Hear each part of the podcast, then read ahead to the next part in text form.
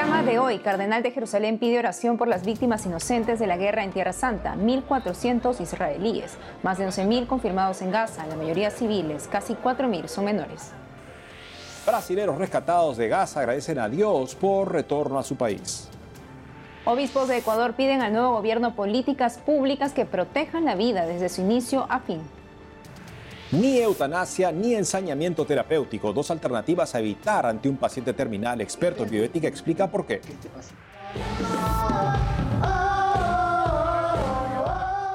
En reciente festival, la Iglesia en Colombia promueve la evangelización a través de la música. Hola amigos, hola Eddie, ¿cómo te encuentras? Bien, gracias Natalie, un gusto estar contigo y con todos nuestros televidentes desde nuestros estudios en Lima, Perú.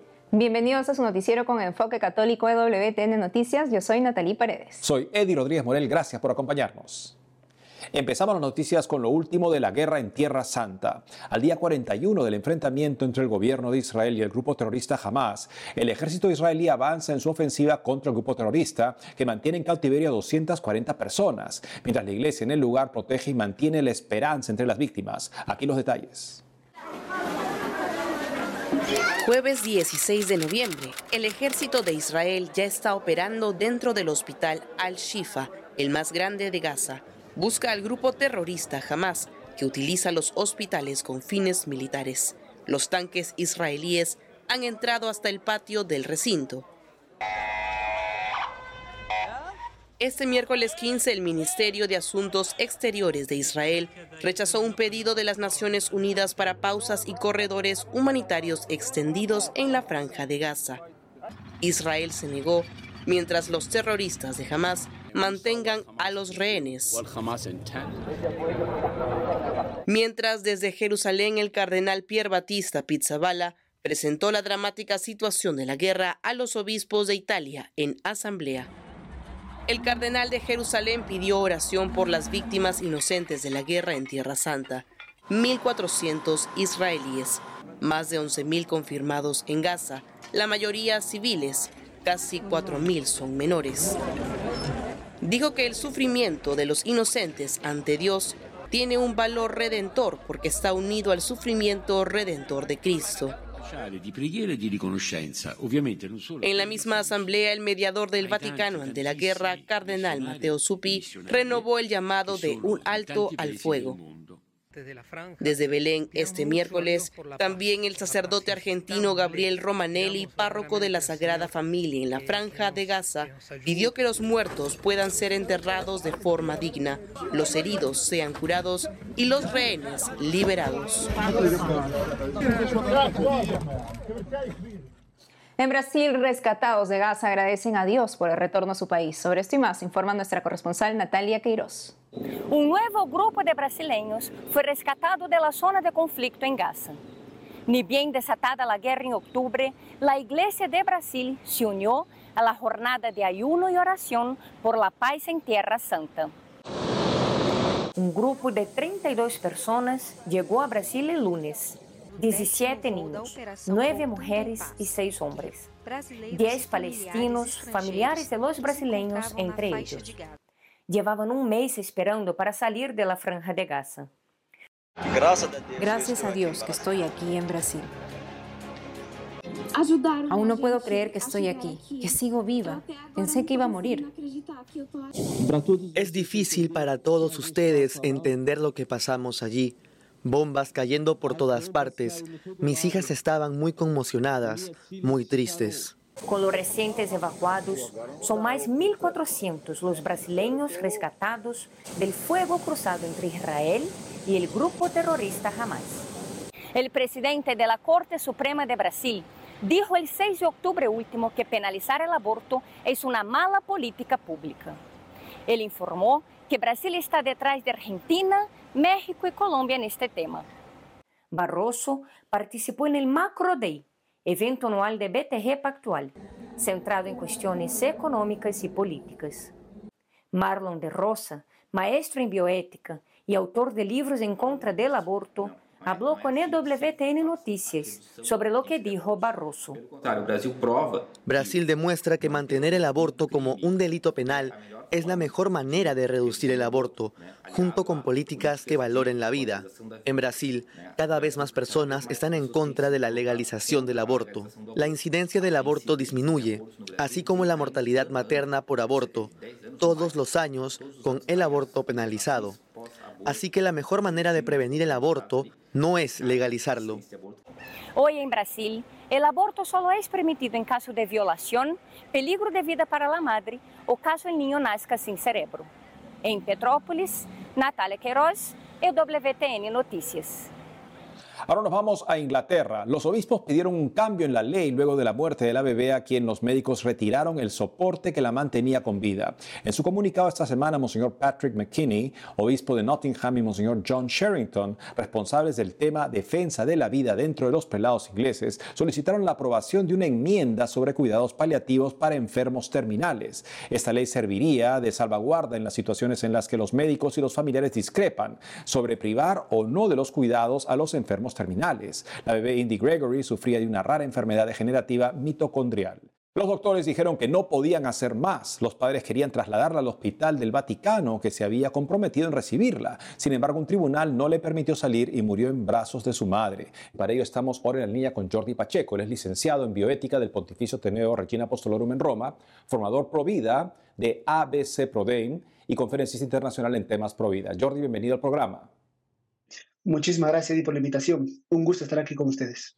Jordi, explícanos, porque también la bioética católica nos indica, nos previene contra lo que sería el ensañamiento terapéutico, o sea, buscar prolongar la vida como dé lugar, porque algunos pensarán, bueno, nuestra obligación es hacer eso, prolongar la vida mientras médicamente sea posible, pero eso no sería moral, es más también podría ser inmoral, es el otro error al otro extremo. ¿Podrías explicarnos en qué consiste el ensañamiento terapéutico?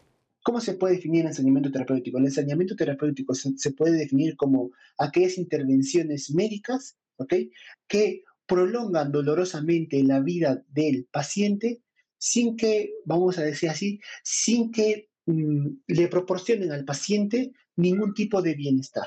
Ojo, esto, esto es muy delicado, ¿ok? Eh, porque fácilmente esto se puede malinterpretar. ¿Vale? Ahora, ¿qué es lo que pasa? Eh, aunque siempre nos tenemos que poner el enseñamiento terapéutico, que es el hecho de que la persona tiene que vivir porque tiene que vivir, no, pero es que mira, ya literalmente ya no hay nada que hacer. O sea, yo no quiero que se muera, yo no quiero matarlo, pero es que literalmente hay situaciones en las que no se puede hacer ya nada por el paciente. Entonces, aquí tenemos que tener en cuenta una cosa. Es diferente provocar la muerte que aceptar que ya no se puede impedir esa muerte. En efecto. Y Jordi, háblanos entonces de buena medicina en esta fase terminal de las personas. Se llama cuidados paliativos. ¿En qué consisten los cuidados paliativos que son buena medicina para esta etapa de la vida de las personas? Así es. A ver, los cuidados paliativos no van a, a curar la enfermedad del paciente, pero sí van a ayudar a aliviar los síntomas que esa enfermedad provoca en el paciente. Esto es muy importante porque el hecho de que un enfermo sea terminal, no significa que haya que dejarlo morir. ¿okay? Yo, por ejemplo, conocí enfermos terminales que han vivido 15 años. Porque una cosa es que la enfermedad sea terminal y otra cosa es que la muerte sea inminente. Son dos cosas muy distintas. Bien, entonces una enfermedad terminal es algo que no se puede curar. El hecho de que no se puede curar no significa que haya que abandonarlo. No, con los cuidados paliativos necesarios, depende del organismo, depende pues, del tipo de medicina que se le aplique, esa persona puede vivir mucho o poco con buena calidad de vida o con poca calidad de vida. Y aquí me interesa hacer una aclaración. La calidad de vida nunca está por encima de la dignidad de la persona humana. Lo digo porque hay algunos, ah, algunas maneras de evaluar la calidad de vida que al final siempre terminan de decir, en pos de la calidad de vida del paciente, terminamos con la vida del paciente. Jordi, háblanos de tu curso básico Pro Vida que estás por dar acá en la ciudad de Lima. Así es, los días 25 y 26 de noviembre Vamos a estar, voy a estar dando un curso básico pro vida en la avenida Salaverry 862 de 10 de la mañana a las 5 de la tarde. Vamos a tocar diversos temas, ¿ok? Entre los temas que vamos a tocar está el tema de la eutanasia, Está el tema de la dignidad humana, está el tema de ideología de género, está, el tema del amor humano, entre otros temas, ¿bien?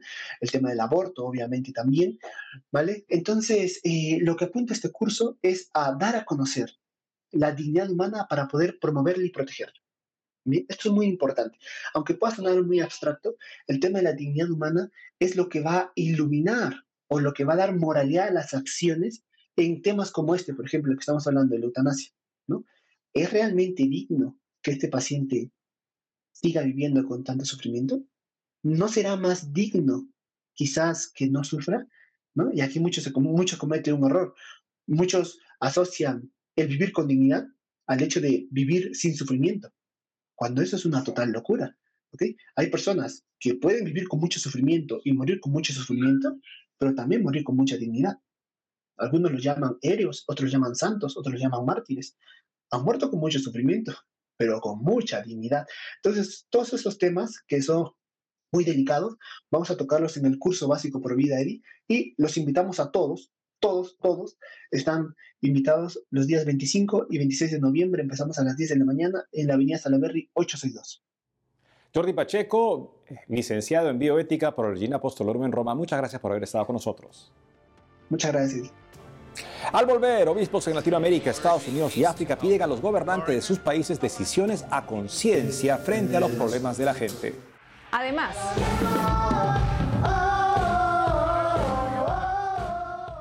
el reciente festival La Iglesia en Colombia promueve la evangelización a través de la música.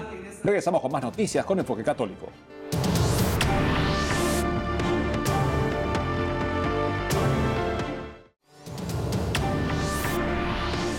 En Colombia, la iglesia promueve la evangelización a través de la música. Sobre esto y más nos informa nuestra corresponsal Lida Lozada. 14 ministerios musicales, 13 de Colombia, uno de México y otro de Ciudad de Panamá participaron este 11 de noviembre en la tercera edición del reconocido Festival de Música Católica Alabemos Fest, un espacio organizado por la Arquidiócesis de Barranquilla en el Departamento del Atlántico, durante el cual 750 fieles que asistieron vivieron cerca de ocho horas de alabanza y adoración inspirados en el Salmo 146, Alabad al Señor que la música es buena.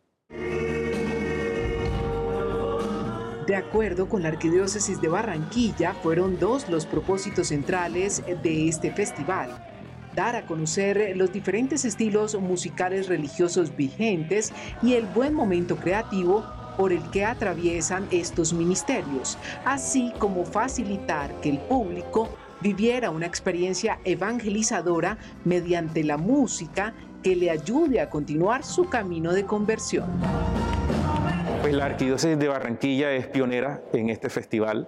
Seguramente habrá en otros espacios de Colombia y de nuestra Iglesia Católica eh, festivales pero el nuestro tiene esa característica especial y es apoyar precisamente con una producción musical a los ministerios, a los ministerios participantes, de tal manera que las composiciones que ellos realizan no se pierdan o no se queden en el olvido, sino que también puedan ser en un futuro escuchadas por los fieles.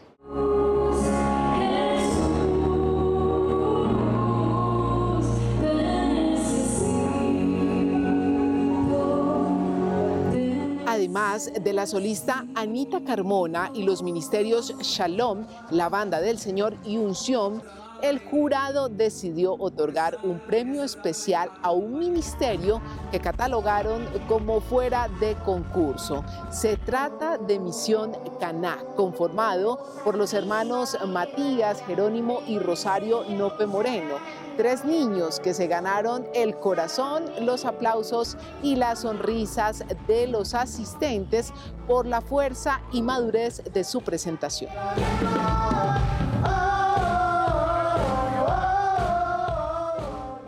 Y en otras noticias, el próximo lunes 20 de noviembre, la Pontificia Comisión para América Latina y la Pontificia Universidad Javeriana presentarán aquí en Bogotá el libro titulado Eugenio Pacelli y América Latina, un volumen colectivo de 400 páginas compuesto por varios ensayos que pretende reconstruir la política de la Santa Sede hacia nuestro continente, pero también los principales acontecimientos sociopolíticos y religiosos que tuvieron lugar entre 1939 y 1958. De acuerdo con los encargados de la publicación, con ella se desea responder al llamado del Papa Francisco para que la figura de Pío XII se coloque bajo la luz adecuada por sus cualidades multifacéticas, sobre todo pastorales, eh, pero también las teológicas, ascéticas y diplomáticas, en el espacio que tendrá acceso libre, además de Gianni Lavela, coordinador de esta publicación, quien ha estudiado el fenómeno religioso en Europa y el cristianismo latinoamericano en la época contemporánea. Estarán eh, también eh, presentes el doctor Rodrigo Guerra López, secretario de la Pontificia Comisión para América Latina, y el cardenal colombiano Luis José Rueda Aparicio.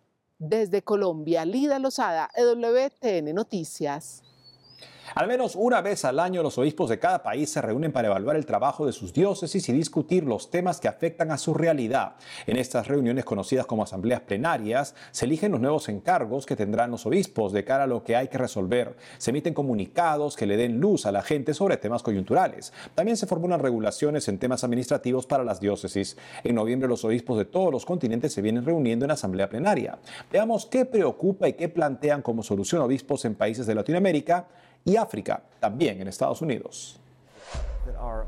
En Estados Unidos los obispos establecen que la amenaza del aborto sigue siendo su principal prioridad. Acuerdan difundir una guía sobre los temas que los votantes católicos deben tener en cuenta para elegir a un candidato en las próximas elecciones de 2024. Le siguen el aborto, la eutanasia, la violencia armada, el terrorismo, la pena de muerte y la trata de personas. Dicen, estamos llamados a solidarizarnos radicalmente con las mujeres en embarazos difíciles y sus hijos no nacidos y a brindarles el tipo de apoyo, servicios y políticas públicas que necesitan. En Ghana los obispos, aún en asamblea, denuncian que la corrupción masiva está asfixiando la nación. Los obispos reclaman al gobierno cómo es que en un país rico en minerales la economía cada día empeora. Los prelados pidieron una reforma en la constitución pues solo favorece a unos pocos. Expresaron, los ganeses son testigos de la riqueza acumulada que quienes están en el poder obtienen en un tiempo récord desde el momento en que entran en política. En Paraguay los obispos señalan su preocupación por los atropellos a los derechos humanos en el país. Se comprometen a colaborar con el gobierno para mejorar la calidad de vida de los paraguayos. Manifiestan su preocupación por la destrucción de la naturaleza, el desplazamiento de las comunidades indígenas y el mal uso de los recursos destinados a salud y educación. Dijeron, realizamos nuestro compromiso y acción a través de las diferentes pastorales que cuidan la vida y la familia, procurando un desarrollo integral, acompañando al pueblo de Dios en sus sueños y esperanzas, sobre todo a las familias, en sus numerosas necesidades y la permanente amenaza a sus valores. En Bolivia los obispos piden no ser indiferentes ante las víctimas de incendios en los bosques. Denuncian la violencia y reclaman a los políticos que anteponen sus intereses. La incapacidad o la falta de voluntad de construir respuestas a las necesidades básicas y estructurales deja así paso a un país en conflicto, donde ya no prima la ética sino el poder, quedando desamparados los más débiles. En Honduras los obispos piden a los políticos actuar con transparencia, reclaman a los legisladores que no logran ponerse de acuerdo en las decisiones. Estamos preocupados por la crisis política que existe en el país, reflejada en la parálisis legislativa provocada por el enfrentamiento de los partidos políticos. Hace poco concluyó la asamblea plenaria de la Conferencia Episcopal Ecuatoriana. Al término, los obispos hicieron el llamado al Estado de garantizar y defender la vida del aborto, la eutanasia y el suicidio. ¿Qué está pasando en Ecuador? Estamos en conexión con Monseñor Luis Cabrera, arzobispo de Guayaquil y presidente del Episcopado Ecuatoriano. Monseñor Cabrera, es un gusto tener tenerlo con nosotros en EWTN Noticias. Explíquenos el contexto en Ecuador que lleva a los obispos a pedir al gobierno de Luis Novoa garantizar y defender con tanto énfasis la vida. Bueno, muchas gracias por esta oportunidad. Creo que todos somos de acuerdo que la vida es el regalo más grande que tenemos. Tanto es así que se transforma en un derecho y a la vez un deber de cuidar, de proteger, defender la vida. Por eso que nosotros no podemos quedarnos callados ante todas las formas de muerte que puedan darse o las formas de degradación de la vida. Lógicamente una de ellas es el aborto, otra la eutanasia, también la trata de las personas. Entonces nosotros defendemos la vida en todas sus expresiones, en todas las etapas, por eso hablamos desde la concepción hasta la muerte natural. Y por eso apelamos al Estado, a las instituciones públicas, cuya función principal es defender, proteger la vida, pues que desarrollen o implementen todas las políticas públicas orientadas a la protección y a la garantía de la vida. Monseñor, otro de los temas en los que los obispos también han sido enfáticos es la inseguridad en el país. ¿Cuál es la raíz de fondo de este problema en Ecuador, en su opinión? Bueno, la inseguridad, la violencia tiene varias causas. Para nosotros sigue siendo aquí la pobreza, esa carencia de lo mínimo para vivir con dignidad. Y cuando hablamos de lo mínimo, hablamos de alimentos, de educación, de salud, de trabajo, de infraestructura. Entonces es algo pues que está ahí ya por muchas décadas, siglos diríamos. eso hace que las personas llevadas por la desesperación, por la angustia de tener que llevar, por decir de una manera gráfica, un plato de comida a sus casas, caigan en ese tipo de situaciones de libre o de fácil, mejor dicho, de fácil eh, entrega de dinero. Lógicamente, entonces a partir de ahí aparecen otros factores. Y ante estas situaciones de inseguridad en el país, ¿en qué medida la Iglesia en Ecuador puede contribuir a contrarrestar el clima de inseguridad? Bueno, nosotros seguimos anunciando el Evangelio de la Paz pero de una paz que está fundamentada sobre la justicia, sobre la verdad, sobre la equidad, sobre el amor. Pero no vas a predicar la paz, hay que trabajar. Y el Papa Francisco nos recuerda que es una actividad artesanal del día a día. Y por eso también hemos invitado a nuestras escuelas, colegios, parroquias, a los jóvenes, a los niños, a construir, a vivir una cultura de paz, una cultura de paz. Jesús vino a derribar, se dice, esos dos muros pues los muros que separaban a dos pueblos. Pues hay muchísimos muros también ahora. Los muros del odio, muros de la, de la injusticia, esos muros de rencor. Entonces yo creo que como iglesia no podemos quedarnos al margen de eso y anunciar en nombre de Jesús, sabiendo las consecuencias que eso tiene también, porque hay muchísimos grupos que no están interesados para nada en la paz, porque están en cierta forma satisfechos de imponer a los demás esas formas de violencia para usufructuar, lógicamente. Sabemos que detrás de esta violencia siempre hay esos grandes intereses económicos. Entonces, repito, como iglesia estamos llamados a trabajar por la paz. Monseñor Cabrera, ya vamos camino al Congreso Eucarístico Internacional 2024. ¿Cómo debemos prepararnos para este evento en medio de la agobiante realidad que, como en Ecuador, se vive también en otros países? Bueno, buena misma línea. De hecho, el lema del Congreso Eucarístico Internacional es fraternidad para sanar las heridas del mundo. Entonces, es la fraternidad, lógicamente que tiene su raíz en el saber que hay un solo Padre, esa relación de hijos.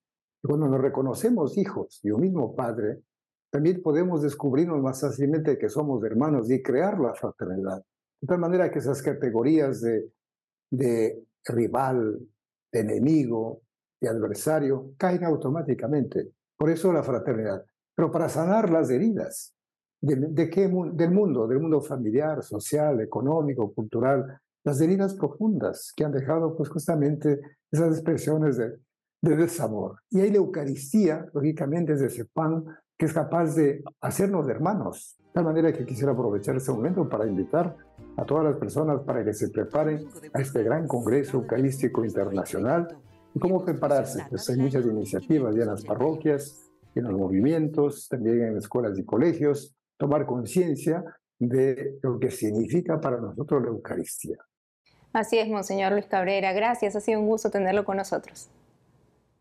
Muchísimas gracias. Y sigamos siendo hombres y mujeres de paz, unidos a Jesús de Eucaristía. Hoy celebramos la fiesta de Santa Gertrudis, la Grande, también conocida como Gertrudis Maña o Santa Gertrudis de Helfta, vidente del Sagrado Corazón de Jesús. La hermana Mónica Silva, reparadora del Sagrado Corazón de Jesús, nos cuenta más de ella. Veamos.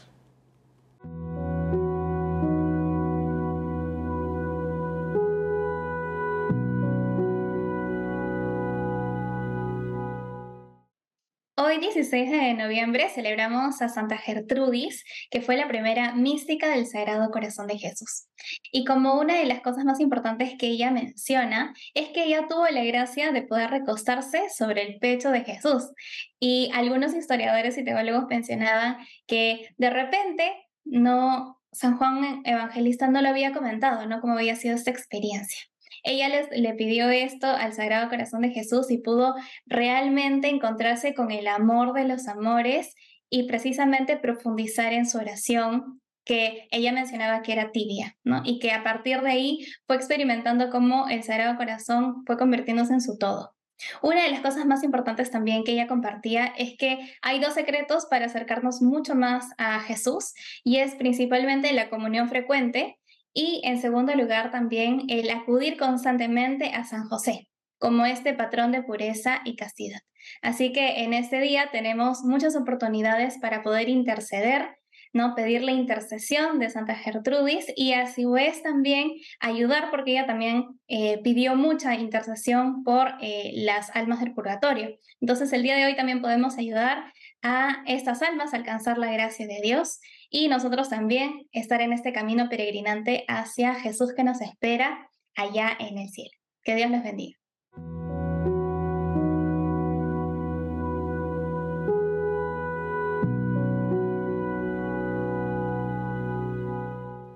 Amigos, hemos llegado al final del programa. Ha sido todo un gusto estar con ustedes. No dejen de seguirnos por las redes sociales y también de lunes a viernes a las 12 del mediodía hora de Miami en Radio Católica Mundial y su programa Más que Noticias con un servidor. Hasta entonces.